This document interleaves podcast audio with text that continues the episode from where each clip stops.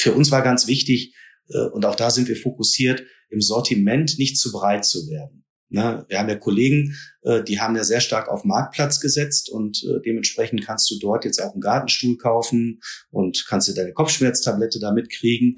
Und ganz ehrlich, für mich ist das gar nicht das Zielbild, sondern wir sagen, wir sind die Beauty-Brand im digitalen Nummer eins. Ne? Und wir haben im Sortiment beispielsweise gesagt, Beauty and nothing else. Ne? Wirklich, wir konzentrieren uns auf den Bereich.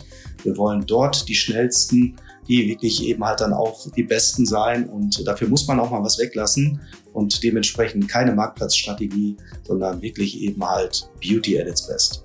Heute durfte ich wieder einen ganz besonderen Gast äh, begrüßen und das war eine Premiere an der Handelbar, denn Bastian Sievers, CEO von Flaconi, war zum zweiten Mal äh, bei uns. Beim letzten Mal noch als CEO des Babymarktes und so haben wir dann auch darüber gesprochen, welche Unterschiede und Gemeinsamkeiten es zwischen diesen beiden Jobs und diesen Unternehmen und seiner Art, die Unternehmen zu führen, äh, gibt. Wir haben über die unterschiedlichen äh, Kanäle in einer Omnichannel-Welt diskutiert und wie Flacone sie ausfüllt. Und ganz zum Schluss hat er noch verraten, welche sportlichen Ziele er sich mit diesem Unternehmen gesetzt hat. Eine super spannende Folge, aber hört selbst rein. Handelbar, der Podcast von und für Handelsinsider. Wir schenken Brancheninsights ein. Hallo und herzlich willkommen zur Handelbar. Schön, dass ihr wieder dabei seid und auch heute wieder mit einem ganz besonderen Gast, den ich ganz, ganz herzlich begrüßen darf. Bastian Siebers ist bei mir, CEO von Flaconi, zugeschaltet aus dem Headquarter in Berlin. Hallo Bastian, grüße dich. Ja, liebe Grüße zurück. Hallo Kai, schön hier zu sein. Bastian, es ist mir äh, eine große Freude. Ich begrüße dich nämlich zum zweiten Mal schon im, im Podcast. Du bist der erste äh, tatsächlich ähm, Handelslenker, der zum zweiten Mal den Weg zu uns findet. Das liegt daran, dass du zum zweiten Mal mit einem spannenden Unternehmen äh, zu uns äh, kommst. Bei Flaconi, da bist du äh, ja jetzt, wenn ich es richtig im Kopf habe, neuneinhalb Monate ungefähr. Äh, richtig? Ja, das kommt ungefähr hin. Ich habe äh, Mitte Oktober angefangen. Wir haben jetzt fast Ende August, also dementsprechend neuneinhalb, ja, neuneinhalb Monate ungefähr. Spannende Zeit. Wir können also schon viel über Inhalte reden, aber bevor wir starten, für diejenigen, das ist natürlich ein großer Fehler, die die erste Folge mit dir äh, nicht gehört haben, was sollte man denn über dich äh, wissen, bevor wir dann äh, gleich hier in Medias Res gehen? Also die Kurzversion ist, äh, dass ich 47 Jahre alt bin, über 20 Jahre jetzt im E-Commerce tätig bin. Äh, wir beide, wir haben uns, glaube ich, vor 16 oder 17 Jahren kennengelernt. Das heißt also, eine meiner ersten Stationen waren äh, bei Karstadt Quelle, wo ich unter anderem bei karstadt.de für Strategie und Controlling zuständig gewesen bin.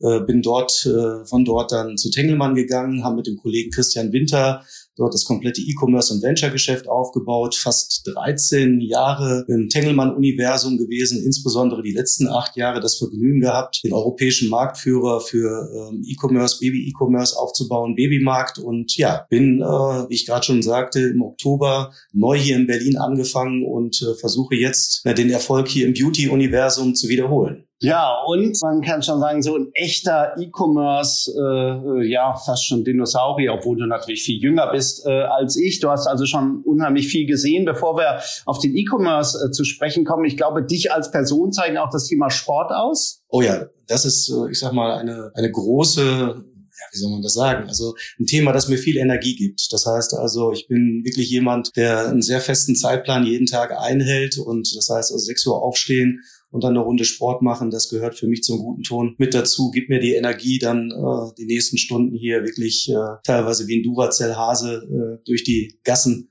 zu flitzen und hoffentlich einen guten Job zu machen. Und äh, nein, also Sport, Familie äh, und die Arbeit, das sind so drei Themen.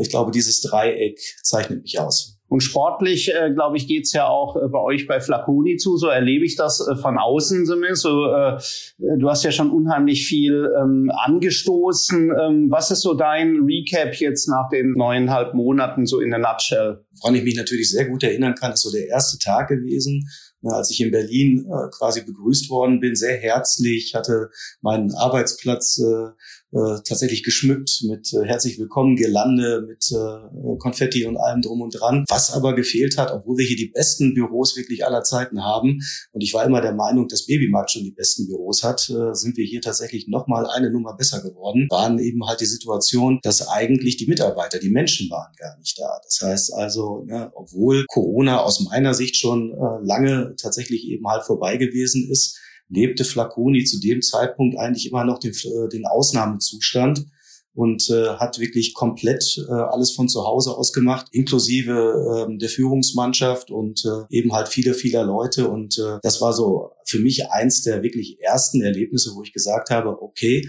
ne, äh, nochmal, wir müssen nicht alle Leute und wieder ganz irgendwie ins Büro kriegen, aber wenn wir hier als Team gewinnen wollen, wenn wir hier schnelle Entscheidungen treffen wollen, wenn Mut und Geschwindigkeit meine beiden Lieblingswerte tatsächlich äh, ne, im E-Commerce aus meiner Sicht ganz, ganz wichtig, ähm, na, auch hier erfolgreich sein sollen, dann müssen wir es auch schaffen, äh, sowohl wir als Menschen wieder da zu sein, uns auszutauschen und wirklich eben halt Geschwindigkeit aufzunehmen. Und äh, dementsprechend war es für mich dann auch klar, dass ich äh, fünf Tage in Berlin verbringe, obwohl ja meine Familie in Essen wohnt. Äh, und äh, ne, dementsprechend waren jetzt die letzten neuneinhalb Monate tatsächlich sehr viel Bürozeit angesagt, sehr viele Leute kennengelernt, sehr viele Prozesse überprüft, hinterfragt, Verträge nachverhandelt, Payment, Logistik, das Marketing neu aufgestellt. Also ich weiß gar nicht, na, im Endeffekt haben wir innerhalb kürzester Zeit ähm, fast alles nicht komplett neu gemacht, aber einmal tatsächlich überarbeitet, ne, das Puzzle quasi nochmal äh, neu zusammengesetzt, was Organisation und Verantwortlichkeiten anging. Und äh, ne, pünktlich zum Black Friday, so nach acht Wochen, haben wir dann das erste Mal gesagt, okay, ne, wir haben das Commercial Model, so wie wir es hier nennen, wirklich in place. Jetzt muss es auch klappen und dann hat es geklappt. Aber wie schwer ist denn der Spagat? Das heißt, diese ganz kurzfristigen äh, Ziele, acht Wochen. Und auf der anderen Seite wissen wir ja beide, es ist ja auch äh, kein, äh, kein Sprint, es ist ja ein Marathon, äh, den, wir, den wir hier äh, zurücklegen müssen im E-Commerce. Man muss permanent dranbleiben, man muss viele Sachen äh, hier dann auch richtig machen, die vielleicht auch erst über einen gewissen Zeitraum dann äh, zum, zum äh, Tragen kommen. Wie schwer ist es so kurzfrist und langfrist äh, Effekte ähm, übereinander zu bringen? Schwer ist der falsche Begriff meiner Meinung nach. Also ich glaube, dass das der erfolgskritischste Punkt ist, überhaupt seine Ressourcen richtig aufzuteilen und sich wirklich die Frage zu stellen, was kann ich in kurzer Zeit verändern und was sind Themen, die strategisch vielleicht eben halt ein Stück weit länger äh, wirken müssen. Für, für mich und auch das Team war, glaube ich, relativ klar, dass wir versuchen, äh, erstmal uns auf die kurzfristigen Ziele wirklich zu konzentrieren. Wir waren, glaube ich, ein Unternehmen, wir brauchten keine neue Strategie, sondern wir brauchten mehr Umsetzungsgeschwindigkeit. Wir brauchten mehr Exzellenz in dem, was wir taten. Und äh, na, wir haben das dann hier intern die ersten drei Monate eine Fitnessphase genannt. Na, wie du weißt, hat es ja gerade schon gesagt, Sportler, ja, da kommt das Thema durch. Also wir haben jetzt nicht gesagt, wir machen was ganz Kompliziertes, sondern wir haben wirklich uns äh, auf das eigentliche Geschäft konzentriert. Wir haben das Thema Assortment, das Thema Pricing, das ganze Thema Performance Marketing, also eigentlich Hausaufgaben äh, nochmal neu überarbeitet, gebenchmarkt, quasi das, was ich an Wissen und Know-how mitgebracht habe, wirklich gegen das gehalten, was schon da war, die besten Teile äh, dann tatsächlich zusammengeschoben und dann was Neues rausgemacht. Vielleicht lass uns nochmal auf das, auf das Thema Führung zurückkommen, vielleicht auch in Kombination mit der Situation hier mobiles Arbeiten und Arbeiten in den, in den Büros. Also ich verstehe dich richtig. Du bist ja so ein, äh, du bist ja so ein Teamplayer, du formst ja äh, Teams. Aus deiner Sicht ist, äh, ist zum einen A, ein gewisser Präsenzanteil unbedingt notwendig, um da erfolgreich zu sein. Und B, der Führende geht da auch mit gutem Beispiel voran, nimmt die Fahne in die Hand und äh, sagt auch, ich könnte es mir auch bequemer machen. Ich könnte auch Montag, Freitag zu Hause, das ist ja auch ein gängiges äh, Modell, äh, hier dann auch sein. Aber nein, es ist, ist wichtig, dass man dann eben auch voranschreitet. Habe ich das so richtig äh, zusammengefasst? Also ich würde versuchen, differenziert eine Antwort zu geben, aber Nummer eins, erstmal komplette Zustimmung, wenn es erstmal nur um mich oder um als Einzelperson geht. Ne, jeder muss da, glaube ich, für sich eine Entscheidung treffen, die heißt, wie bin ich, ne, wie wirke ich, ne, wie kann ich die größte Leistungsfähigkeit auf dem Platz in der Firma tatsächlich eben halt erreichen. Und ich weiß von mir selbst, ich mache ja den Job jetzt eben halt schon seit über 20 Jahren und insbesondere in Führungspositionen habe ich auch wirklich eine Menge Spaß, ähm, dass, dass dieser Austausch mit Menschen ähm, in einer direkten Form bei einem Kaffee äh, zwischenzeitlich eine Stunde, nimm dir Zeit, das ist einfach etwas anderes, als wenn man Leute versucht kennenzulernen und das über hunderte Kilometer entfernt. Das heißt aber auch, meiner Meinung nach, nach den ganzen Learnings, die wir die letzten Jahre mitgemacht haben, was Remote-Arbeiten und ähnliches angeht, dass ich ein großer Anhänger einer hybriden Welt bin. Das heißt, ich sehe die Vorteile bei beiden. Ich gucke mir an, äh, aus meiner Sicht, A, was ist eigentlich die Aufgabe B, na, was ist der Mensch? Ne? Also wo wohnt er eigentlich? Was sind die Voraussetzungen? Wie groß sind die, die Schmerzen, die er eigentlich auch ertragen muss, um beispielsweise eben halt äh, den Weg nach Berlin auf sich zu nehmen? Und wie schaffen wir es eben halt Themen äh, in ein vernünftiges Verhältnis zu bringen, sodass da eben halt was Bestmögliches rauskommt. Und ich finde, bei Flaconi ist das großartig gelöst gewesen, schon auch bevor dem äh, ich hier gewesen bin. Das heißt, wir haben ein sehr flexibles Modell. Das heißt also, es gibt drei Arbeitszeitmodelle, die man sich aussuchen kann. Ähm, ne, das eine ist quasi der Settler. Der Settler ist äh, quasi vier Tage im Büro und hat einen Tag remote und äh, hat einen festen Arbeitsplatz hier. Das ist quasi äh, die Variante, die bei uns aber mittlerweile eher sogar selten genommen wird. Die Hauptvariante ist der Traveler. Der Traveler ist mindestens zwei Tage im Büro und drei Tage remote. Das ist wirklich, hätte ich jetzt gesagt, 80 Prozent mittlerweile der Leute. Wie gesagt, mehr geht immer. Ne? Und wenn man jetzt in einem Projekt arbeitet oder einen Workshop hat, ist das sowieso nochmal was anderes. Und dann gibt's noch den Astronaut. Ne? Das heißt also, das ist wirklich die Person, äh, meistens äh, irgendwo im Tech-Bereich äh, verortet, die wirklich komplett von zu Hause arbeiten und äh, dementsprechend nur zur Firmenparty oder zu einem Ausnahmeworkshop oder sowas dann zu uns nach Berlin gebracht werden. Und äh, ne, ich glaube, das Entscheidende heutzutage ist wirklich eben halt äh, nicht dogmatisch zu sein, sondern je nach Aufgabe äh, und eben halt dem, was die Person auch tut, äh, na, dann muss man eben halt schauen, was das Beste für beide Seiten ist. Und ähm, vielleicht nochmal zum letzten Mal zur Führung. Ne, ähm, ich glaube, Führen ist wirklich etwas, was äh, Anwesenheit erfordert. Ne, dementsprechend bin ich ein großer Freund davon, jeden Tag tatsächlich eben halt auch vor Ort zu sein. Ne, ähm, meiner Meinung nach geht das aber auch mit zwei oder drei Tagen, aber ähm, ein größeres Maß an Anwesenheit ist da schon wenigstens für mich die bessere Variante. Ja, super. Handhaben wir ähnlich. Wir haben nur nicht so schöne Begriffe äh, wie ihr. Die muss ich mir merken, vom Settler bis hin äh, zum, zum Astronaut. Ich weiß nicht, ob ihr es jetzt ähnlich gehandhabt habt, auch beim, äh, beim äh, Babymarkt, aber da würde mich äh, gern ganz grundsätzlich interessieren. Wie groß sind denn so die, die Unterschiede und wie groß sind die Gemeinsamkeiten, äh, so zwei Unternehmen mit einer ja, anderen Historie ein Stück weit und in, in ganz unterschiedlichen Kategorien Kategorien dann auch zu führen? Also ich finde, dass sehr, sehr viel ähnlich ist. Das heißt, ähm, wenn ich mir den Babymarkt anschaue, äh, Flaconi dazu nehme oder auch die Zeit vorher ähm, bei, bei Tengelmann E-Stores oder auch bei karstadt.de nochmal irgendwie mehr hervorrufe, dann ist quasi eine E-Commerce-Mannschaft, finde ich, in großen, großen Teilen tatsächlich immer recht ähnlich. Das heißt, oft ein Stück weit jünger, oft ein Stück weit, äh, ich sag mal, Digitaltechnik und analytisch getrieben, oft wirklich Leute, die ähm, ja eher in Richtung, ähm, na, wie hole ich mir das nächste Stück Kuchen äh, unterwegs sind und gar nicht irgendwie im Verteidigungsmodus. Ähm, das ist irgendwie in der Art und Weise zu denken, die mir sehr entgegenkommt. Äh, das sind auch Jobs, die ich mir tatsächlich auch so ausgesucht habe. Ne, tatsächlich, äh, wenn man auf der nächste Suche nach der nächsten Herausforderung ist, dann bekommt man ja manchmal auch Gespräche, wo man sich so denkt, oh nee, ne, da möchte ich nicht tot über den Zaun hängen, ne, auch wenn die Bezahlung oder sowas gut ist. Aber ne, äh, ich bin, glaube ich, kein Spieler,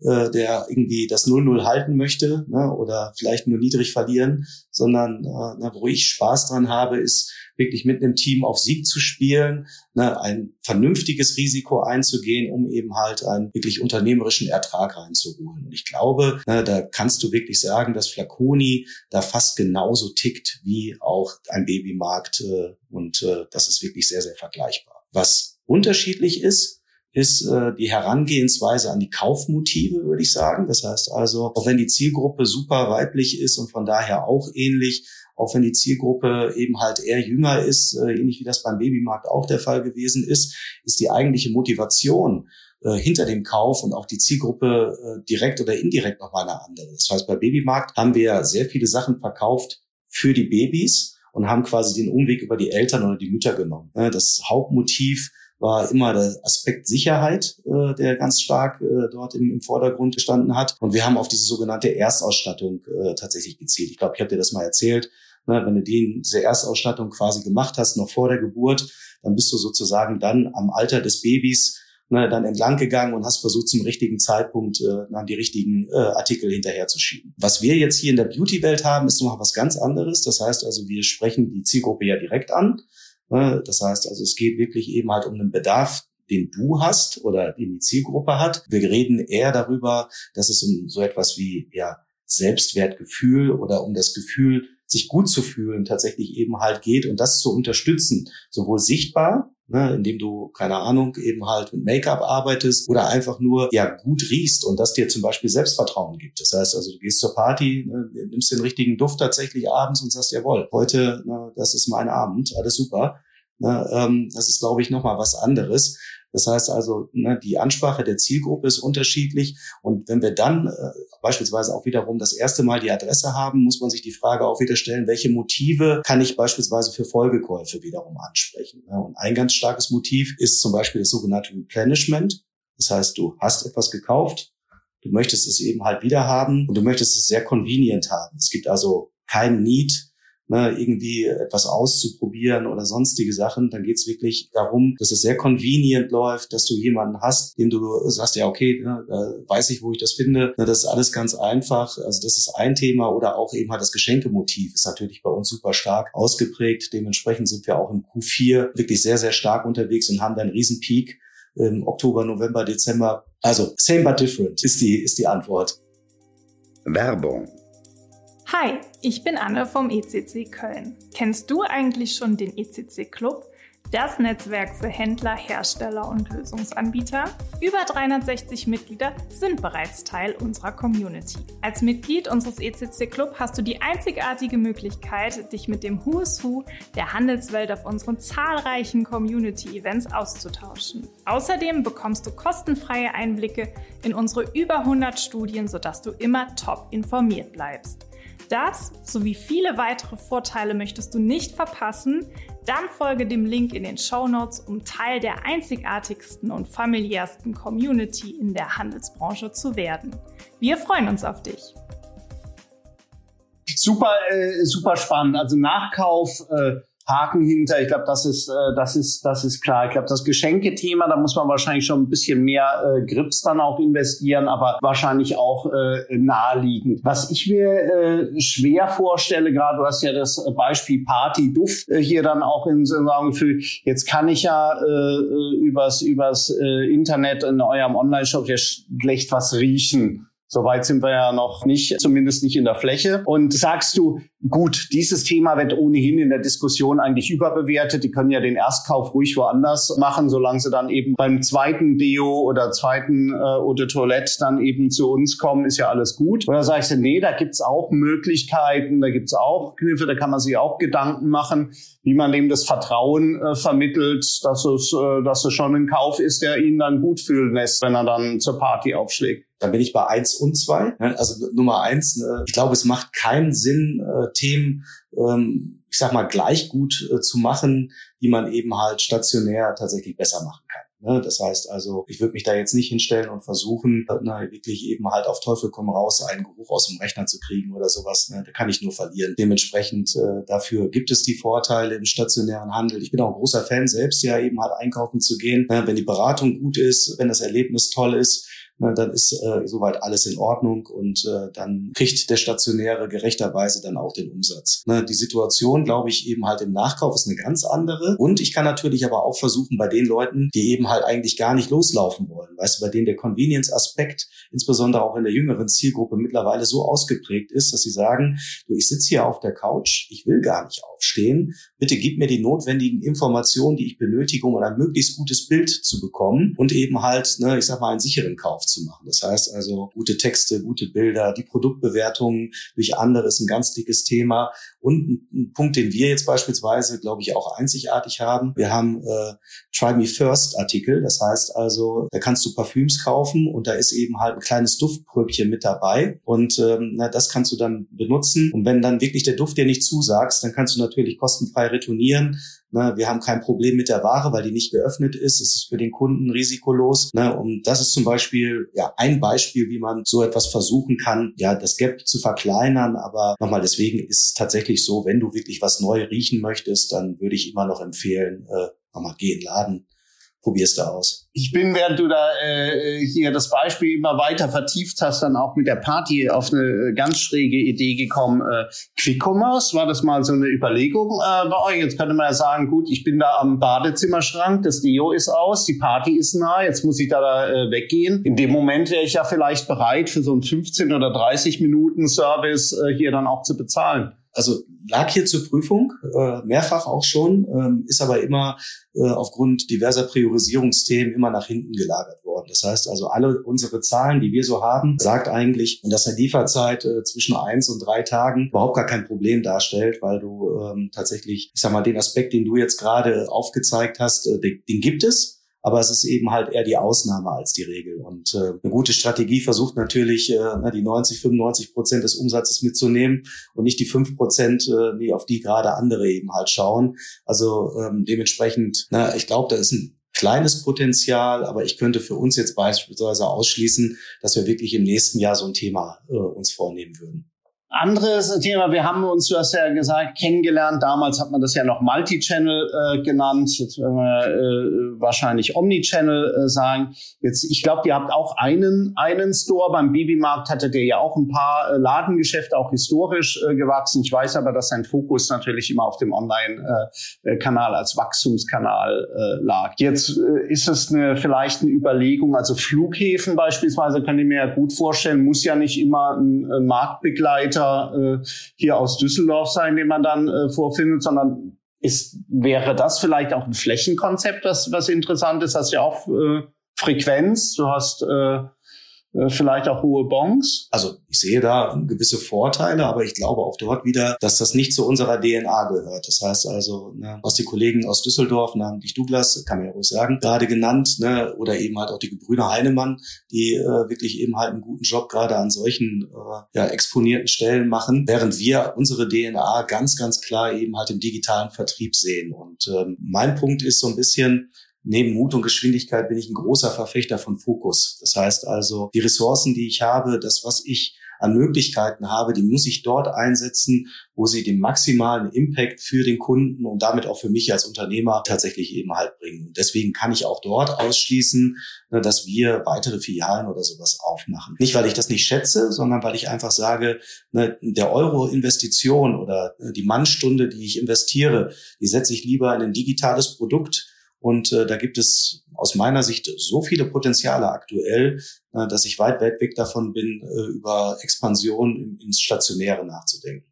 Aber du denkst nicht nur drüber nach, sondern das macht ja auch über internationale ähm, Expansion nach. Auch eine Analogie vielleicht zu, zu deiner, äh, zu deiner äh, letzten äh, Station. Welche Rolle spielt für euch Internationalisierung? Ist das äh, on the long run eigentlich die einzige Möglichkeit, noch wirklich eine, eine Wachstumsgeschichte auch, auch äh, darzustellen? Oder ist das eben auch eine sehr gute Ergänzung zu dem Wachstum, was er ja dann auch in Deutschland zeigt? Ich glaube, es ist eine Ergänzung. Also es ist total spannend. Äh, die Zahlen sind ja durch ProSieben auch veröffentlicht. Im ersten Quartal mit über 30 Prozent Wachstum tatsächlich eben halt wirklich einen, einen riesigen Start in dieses Jahr hingelegt. Ne, das zweite äh, Quartal ist ähnlich stark gewesen, ohne dass ich da wirklich Zahlen nennen darf, äh, aber auch dort ne, wirklich sehr, sehr in Ordnung und auch aktuell, Mensch, ne, ähm, Deutschland ist da wirklich eben halt nicht gerade jemand, äh, den man zum Jagen tragen muss, sondern wir sehen da große Potenziale.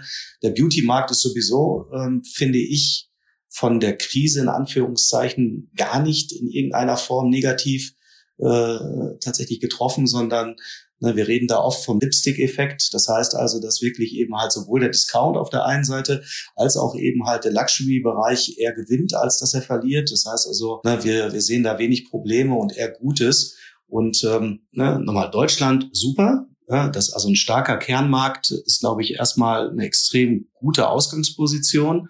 Und die Frage, die man sich meiner Meinung nach stellen muss, ist, wie viel Effort oder wie viel äh, Aufwand und Investition muss ich wirklich eben halt in die Internationalisierung eben halt reinstecken. Und aus dem Babymarkt-Case heraus na, weiß ich, dass das ja schon mit einem übersichtlichen Invest geht. Ne? Das heißt also, ne, dass man, wenn das Lager eben halt tatsächlich so in der Mitte von Europa liegt, wie bei uns jetzt in Halle, wir haben einen eigenen Logistikstandort, ne, dass man eben halt, wenn man mal einen Zirkel einen Kreis drum macht, ne, durchaus äh, direkt äh, ja sechs, sieben, acht andere Länder wirklich durchaus sehr gut beliefern kann, ohne dass man dort in Steine oder was anderes investieren muss. Ne? Das geht das ganze Thema Payment-Methoden muss natürlich äh, auf die jeweiligen Länder ausgerichtet werden. Ja, das Marketing ein Stück weit angepasst werden, aber aber ich glaube auch genau die Erfahrung, nämlich 14 europäische Länder im Babymarktumfeld, könnte ich mir gut vorstellen, ist ein Argument für ProSieben gewesen zu sagen, äh, der Bastian, der könnte das vielleicht machen. Ja, das äh, könnte ich mir auch äh, gut äh, vorstellen. Äh, ein weiteres Argument äh, könnte gewesen sein, so habe ich dich zumindest äh, kennengelernt, du bist ja sehr, sehr datengetrieben und äh, äh, das äh, gibt mir auch Hoffnung, dass du mir auf die, auf die nächste durchaus äh, schwierige Frage hier dann auch eine fundierte Antwort geben kannst. Wir, wir reden ja über inzwischen eine, so eine Fülle von, von Kanälen oder vielleicht sind es ja dann auch Touchpoints, je nachdem, wie man das dann auch äh, definiert. Kannst du das überhaupt noch sagen, was so die wichtigsten sind? Also klar, ich meine, du hast den Online-Shop, du hast Social Media, du musst auf das Smartphone äh, drauf, äh, App und Co. Auf der anderen Seite Seite habt ihr auch noch die klassische Fernsehwerbung äh, hier. Ähm, wie bringst du das alles äh, zusammen und wie schaffst du das auch nicht, die Kanäle einzeln zu messen, sondern das Gesamtkonstrukt? Also tatsächlich ist das, glaube ich, die große Kunst, das Große und Ganze im Blick zu haben und trotzdem die Kanäle einzeln äh, tatsächlich eben halt in Richtung ja, Effizienz zu steuern. Wie sieht das hier aktuell aus? Wir haben ja, wie ich ja schon gesagt habe, erst diese Fitnessphase gehabt, haben uns wirklich mal um das klassische Verkaufen gekümmert und äh, als wir damit fertig waren, haben wir angefangen, an der Strategie zu feilen. Und äh, die haben wir vor drei, vier Monaten soweit fertig gehabt, äh, mit ProSieben abgestimmt und äh, dementsprechend auch mal unseren Hauptsuppliern vorgestellt. Und äh, der Name dieser äh, Strategie ist Beauty in Your Pocket, um das mal zu sagen. Das heißt, es geht äh, um dieses äh, magische äh, Device, nämlich das Handy, das dich einfach in die Lage versetzt, äh, ja, 60.000 SKUs äh, ne, im sofortigen Zugriff zu haben, ohne dass du von der Couch aufstehen musst, ohne dass du mit dem Bus oder mit dem Fahrrad oder mit dem Auto in irgendeine Innenstadt fährst, sondern es geht alles von zu Hause. Wie gesagt, ich sage gar nicht, dass das besser ist. Ich sage nur, wenn das für dich die richtige Alternative ist, glaube ich, dass wir beispielsweise in Deutschland die Anlaufstelle Nummer eins für den digitalen, äh, mobile getriebenen Einkauf sind. Das heißt, ähm, wir haben für uns in der klassischen Strategie diverse Felder, definiert und eine davon ist zum Beispiel die sogenannte Engagement-Strategie. Das heißt also, dass wir versuchen, nicht nur Kontaktpunkte für den nächsten Kauf tatsächlich eben halt zu bekommen, sondern dass wir sagen, Mensch, über Gamification, über Social Media müssen wir eigentlich im ständigen Kontakt mit unseren Kunden sein. Wir müssen dem gar nicht irgendwie immer zwingend irgendwas verkaufen, sondern wir müssen einfach nur eine werthaltige Kommunikation betreiben den Kunden entertainen, ihm vielleicht ein bisschen was mit Education irgendwie an die Hand geben oder einfach auch nur mit einem Gewinnspiel tatsächlich ihm die Zeit vertreiben. Und ähm, das sind äh, Richtungen, in die wir reingehen. Das ist so das eine. Und auf der anderen Seite, du hast gerade nochmal das Fernsehthema genannt. Das ist, glaube ich, auch nochmal eine spannende Geschichte, die wir uns natürlich strategisch sehr, sehr genau nochmal angeguckt haben. Weil wir kriegen es ja auch nicht geschenkt, sondern äh, ne, ProSieben ist ja unsere Mutter. Nichtsdestotrotz bezahlen wir immer noch einen relevanten äh, Betrag äh, wirklich an Euro Euros äh, in die Richtung. Und ähm, wenn man sich mal das Mediennutzungsverhalten anschaut, dann geht natürlich vieles äh, in Richtung äh, na, eben halt Social Media und TikTok ne, und vieles geht in Richtung Streaming und äh, dementsprechend äh, verbleibt eine, äh, eine Zielgruppe tatsächlich im Fernsehen, ne, die für uns interessant ist, wohlgemerkt. Ne, die finden wir gut, weil die eben halt zu großen Teilen bei uns noch gar nicht so drin ist, sondern ich würde sagen, ne, es ist eher so die Douglas-Zielgruppe, die äh, durchaus eben halt im Fernsehen zu finden sind. Und deswegen ne, haben wir uns große Chancen jetzt auch nochmal ausgerechnet mit der neuen TV-Werbung, die Mitte September auch an den Start geht, ne, wirklich da nochmal ein großes Stück vom Kuchen zu bekommen und zu sagen, hey, wir müssen eben halt aber auch richtig kommunizieren. Ne? Das heißt, äh, meine Analyse der alten TV-Werbung bei Flaconi war, dass die immer sehr komplex gewesen ist. Die war sehr auf eine sehr junge Zielgruppe ausgerichtet. Und meine Frage war, Mensch, machen wir das eigentlich richtig? Ne? Warum äh, kommunizieren wir, als wären wir gerade in Social Media? Ne? Und dann hat man mir erklärt, ja, weil wir Flaconi sind. Und ich habe gesagt, ja, ja, weil wir wollen doch jetzt irgendwie eigentlich gerne ein paar Douglas-Kunden irgendwie kriegen übers Fernsehen. Ne? Also lass es uns ein bisschen einfacher gestalten. Ne? Dementsprechend sind wir jetzt einen anderen Weg gegangen, ähm, gehen dann nochmal stark wirklich in Reichweite rein. Das heißt also, wir reden ja immer vom Funnel ne, und den Upper Funnel Bereich äh, werden wir also über TV und Social bestmöglich äh, füllen. Und ähm, sagen wir mal im Lower und, und Mid Funnel Bereich äh, das, das, das sind die alten Learnings aus 20 Jahre E-Commerce natürlich präsent. Und äh, da steuern wir jeden Kanal klassischerweise eben halt mit, mit der richtigen Kur und auch mit den richtigen Steuerungsmechanismen aus, sodass wir gute Hoffnung sind, dass diese Themen im Zusammenspiel mit dem, was wir hier gerade alles tun und inklusive natürlich der ganzen Arbeit, die in Richtung Assortment, Pricing, eine Zusammenarbeit mit den äh, Suppliern und Ähnlichem gerade passiert, auch erfolgreich wird. Aber ich glaube, wir haben da einen einzigartigen Mix auch mit unserem Fokus tatsächlich auf das Digitale, ne, glauben wir da äh, ja den Vorteil für den Kunden wirklich spielen zu können und äh, dementsprechend in den nächsten Jahren eher in Richtung Wachstum zu gehen. Mit eurer bisherigen äh, Kernzielgruppe und du hast es ja selber gesagt, Gamification äh, ansetzen, da wäre doch eigentlich Metaverse äh, hier prädestiniert. Und sagen, wenn was funktioniert im Metaverse, dann sind es doch Themen rund um äh, Gamification bei einer jungen Zielgruppe. Definier mal Metaverse für mich ja, Metaverse, äh, vielleicht 3D äh, äh, äh, Umgebungen, in, über die ich dann eben Mehrwerte äh, hier dann auch entsprechend spielen äh, kann. Also Spiele, wo ich mit dem Avatar unterwegs bin, nicht selber als Person, wo ich in Austausch gehe mit mit mit anderen vielleicht. Ja, ja, also ich weiß, was du meinst, äh, aber ich würde dir widersprechen. Ich glaube, äh, dieses Metaverse-Thema ist irgendwie ein Hype von, von einem Jahr gewesen. Na, also ich bin der größte Freund von Social Media und auch der größte Freund von TikTok, der sich, die sich ja selbst nicht als Social Media Kanal, sondern als Entertainment Kanal dann wirklich betrachten. Das heißt also, meine Wahrnehmung ist so ein bisschen, es gibt ähm, ein, ein Wahrnehmungskuchen, ne, äh, vom Kunden eine Zeit, wo er sich wirklich eben halt mit Medien beschäftigt. Und ich muss versuchen, als Marke in dieser Zeit irgendwie ein, äh, eine Sichtbarkeit und auch einen Mehrwert zu bringen. Ähm, das Thema mit Avataren äh, tatsächlich irgendwie was zu machen, boah, das ist gefühlt für mich zu weit weg. Ich sehe einfach so viele äh, low-hanging fruits, äh, ne, die ähm, außerhalb äh, tatsächlich ähm, von diesen Metaverse-Geschichten zu heben sind, so dass ich da für mich zum jetzigen Zeitpunkt eher von Abstand nehmen würde. Also gib zu, du hast auch an Second Life äh, hier gedacht und wie der, wie der Weg dann auch äh, äh, gegangen ist. Aber äh, zu den Social Media Kanälen vielleicht und, und ich finde das gut mit dem mit dem Kuchen. Den kann man ja auch nicht zweimal essen. Und insofern glaube ich, ist der Vergleich jetzt auch gut mit unserer mit unserer Zeit. Wir sehen ja, dass äh, tatsächlich auch in unseren Studien, haben wir in der letzten ECC Club Studie ähm, auch gesehen, dass für die Marken wird es immer schwerer, auf Social Media durchzudringen, aber bei den Influencern ist das nicht so. Welche Rolle spielen Influencer äh, äh, bei euch? Also aktiver Teil der Strategie. Also ähm, nehmen wir mal den About You, der ist ja so quasi der Showcase eigentlich für Influencer und ähnliches gewesen. Einige Sachen haben wir uns da abgeguckt, aber auch glaube ich wiederum nur die guten Sachen. Find auch dieses Thema ist so ein bisschen entzaubert worden in den letzten anderthalb Jahren. Ne? Also irgendwo gab es ja eine Zeit, da war als Geld nichts gekostet hat. Wir äh, erinnern uns irgendwie vielleicht noch früher. Ne, ähm, da ist es so, glaube ich, gewesen, dass wirklich eben halt dieses Thema ja einfach gespielt worden ist, die Reichweite ist mitgenommen worden und äh, dann wirklich das Nachhalten anhand von Kennzahlen und dem wirklichen langfristigen Wirkung ist ein Stück weit ähm, ja eben halt nicht durchgeführt worden. Was wir machen ist, wir arbeiten eher wiederum mit kleineren Partnern zusammen oder was wir wirklich sehr großartig machen ist ähm, und das ist vielleicht noch mal ein Unterschied zu früher. Ähm, wir haben ja jetzt ganz große Brands, wirklich Luxusbrands, einen Dior, einen Chanel, einen Galin, ne, wirklich eben halt Leute, ne, die sagen auch, ne, die kommen zu mir, ne, man lernt sich kennen, dann sagen die, Bastian, das mit dem Wachstum muss gar nicht so sein. Ne, äh, mach mal langsam. Ne, und du denkst so, was?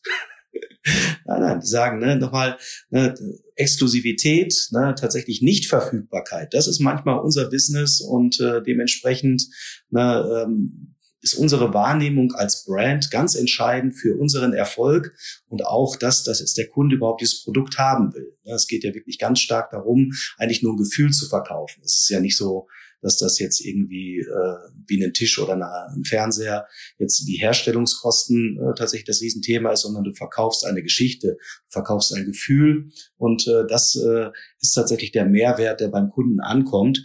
Und ähm, dementsprechend bringen die wiederum als starke Marken, aber auch wiederum Reichweiten mit an den Tisch, teilweise auch wiederum Influencer, so dass man dort in Kooperationen ja, wieder bestmöglich was Gemeinschaftliches erschaffen kann. Und das ist, glaube ich, wirklich nochmal ein Punkt. Ähm, wir haben damals versucht, als wir diese neue Strategie gemacht haben, äh, da sind wir dankenswerterweise auch nochmal über einen weiteren Begriff ge äh, gestolpert. Und der umschreibt, finde ich, so recht gut, was wir eigentlich tun hier. Und wir nennen das WeCommerce. Das heißt also vom E-Commerce zum WeCommerce. Das Wir ist quasi im Vordergrund. Ne? Und wir haben quasi drei Säulen, auf denen das Wir steht. Und das erste ist natürlich das Team. Ne? Das sind wir, die Flaconis, die wirklich den Unterschied machen über die direkte Zusammenarbeit. Wir kennen uns, wir wissen, ne, welche Aufgaben wir hier gegenseitig haben, wie wir schnell Entscheidungen umsetzen können und Geschwindigkeit. Das ist unser Thema. Ne? Das zweite, das sind unsere Brands, unsere Partner. Ne? Und das ist wirklich nochmal etwas, was ich so noch nicht kennengelernt habe. Das heißt also, die Nähe zu den Brands, die Zusammenarbeit, der Austausch ist super, super stark. Das heißt also, ne, diese Marken, ich nehme mal L'Oreal, ne, die haben sehr, sehr große Abteilungen, sehr viel Analyse, äh, Power, ne, und man setzt sich dort zusammen, man lernt was und macht gemeinschaftlich eine Kooperation raus. Das ist toll, das macht richtig Spaß. Ne, und äh, dementsprechend äh, ist diese Zusammenarbeit, das Wir mit den Marken, glaube ich, nochmal ein ganz entscheidender Punkt. Und das letzte Wir ist natürlich der Kunde ne, und die Community, äh, wo wir versuchen, ne, ganz, ganz stark, äh, wie gesagt, über das Thema Engagement, über das Thema ähm, Kundenbindung und Wiederkauf, äh, die Leute wirklich eben halt jetzt nicht nur an uns quasi als Verkaufsstelle ein Stück weit eben halt, äh, ich sag mal, in die Köpfe reinzubringen, sondern wirklich, das ist ne, die neue Art des Beauty-Themas darzustellen.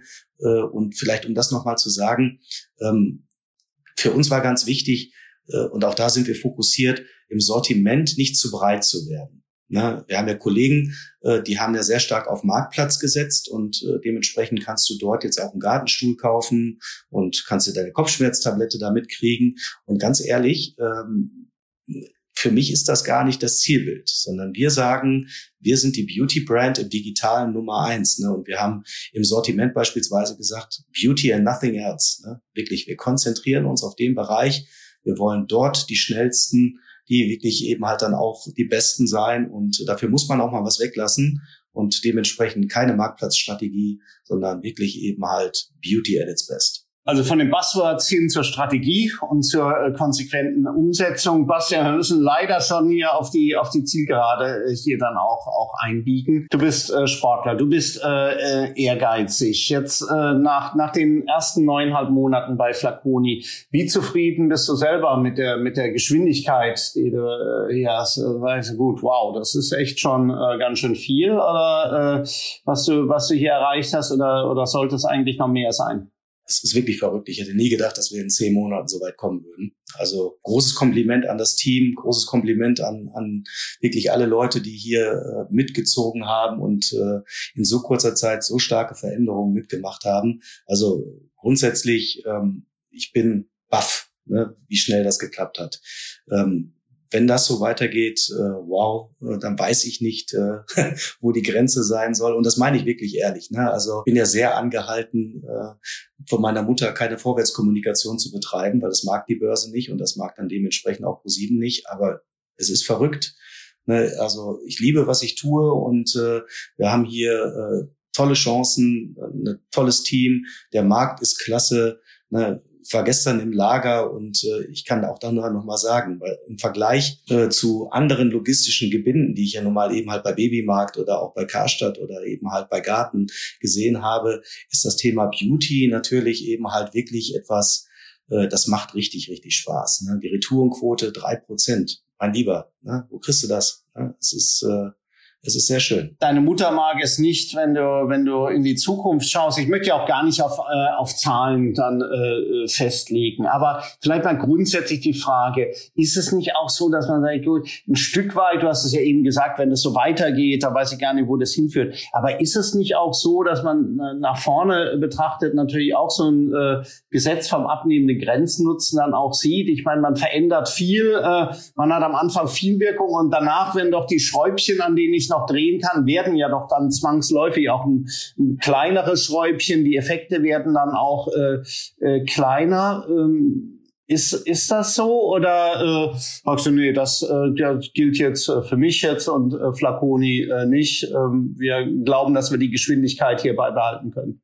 Nee, du hast recht. Ich mag da gar nicht widersprechen. Ne, es ist einfach nur, dass äh, eben halt mit zwei, drei sehr großen Themen und dann nimm mal die Internationalisierung, da weiß ich einfach, dass wir gerade erst am Anfang stehen. Ne? Und äh, wenn wir es also schaffen, im, im Kernmarkt tatsächlich ein, ein, ein ein, ein Wachstum weiter zu realisieren, das muss ja gar nicht so verrückt groß sein, wie es jetzt gerade ist. Ja, dann haben wir äh, zum jetzigen Zeitpunkt eine Größe, mit der wir uns wohlfühlen.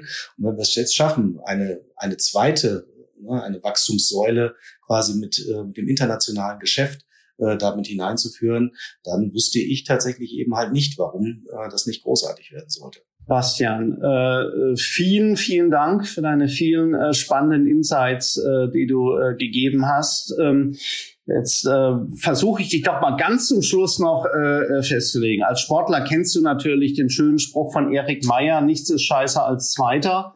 Wenn du jetzt auf äh, fünf Jahre äh, hier dann auch schaust, glaubst du, äh, äh, ihr, ihr könnt zumindest in Teilbereichen äh, von Teilmärkten dann hier zur Nummer eins werden? Wow, das wird wirklich schwierig. Ne? Also nochmal, ich äh, sehe den Vorsprung, den den Douglas als Marktführer hat. Ne? Und ähm, ich würde mir vornehmen, der profitabelste zu werden. Ich glaube, das ist äh, tatsächlich etwas, ne, was äh, ich mir gerne auf die Fahnen schreiben würde. Und äh, Größe ist nicht alles. Ne? Und das möchte ich auch wirklich nochmal betonen. Das heißt also, das, was wir hier tun, äh, geht in erster Richtung in Ergebnis und an zweiter Stelle in Richtung Wachstum. Und äh, dementsprechend, äh, ja, das wäre mein Ziel, in den nächsten fünf Jahren äh, der profitabelste Beauty Player in Europa zu werden. Viel Erfolg dabei, Bastian und bis zum nächsten Mal. Ich freue mich, dass wir uns schon in Kürze im schönen Köln zur Faszination äh, Handel ja dann auch äh, wiedersehen. Vielen Dank fürs Gespräch, Bastian, deine Zeit. Dankeschön. Ganz lieben Dank, hat mir Spaß gemacht. Das war die heutige Handelbar mit Bastian Siebers, CEO von Flaconi, der als Sportler durch und durch mit viel E-Commerce-Erfahrung nicht nur das Wachstum, sondern auch das Ergebnis stets im Blick behält. Und auch in 14 Tagen begrüße ich wieder einen spannenden Gast an der Handelbar. Dann wird Jochen Mauch als Vorstand bei Euronics für die Digitalisierung dieser Verbundgruppe zuständig bei uns zu Gast sein. Für heute sage ich vielen, vielen Dank fürs Zuhören. Abonniert unbedingt diesen Podcast und bis zum nächsten Mal. Bleibt gesund, erfolgreich und zuversichtlich. Herzliche Grüße aus Köln, euer Kai Udetz.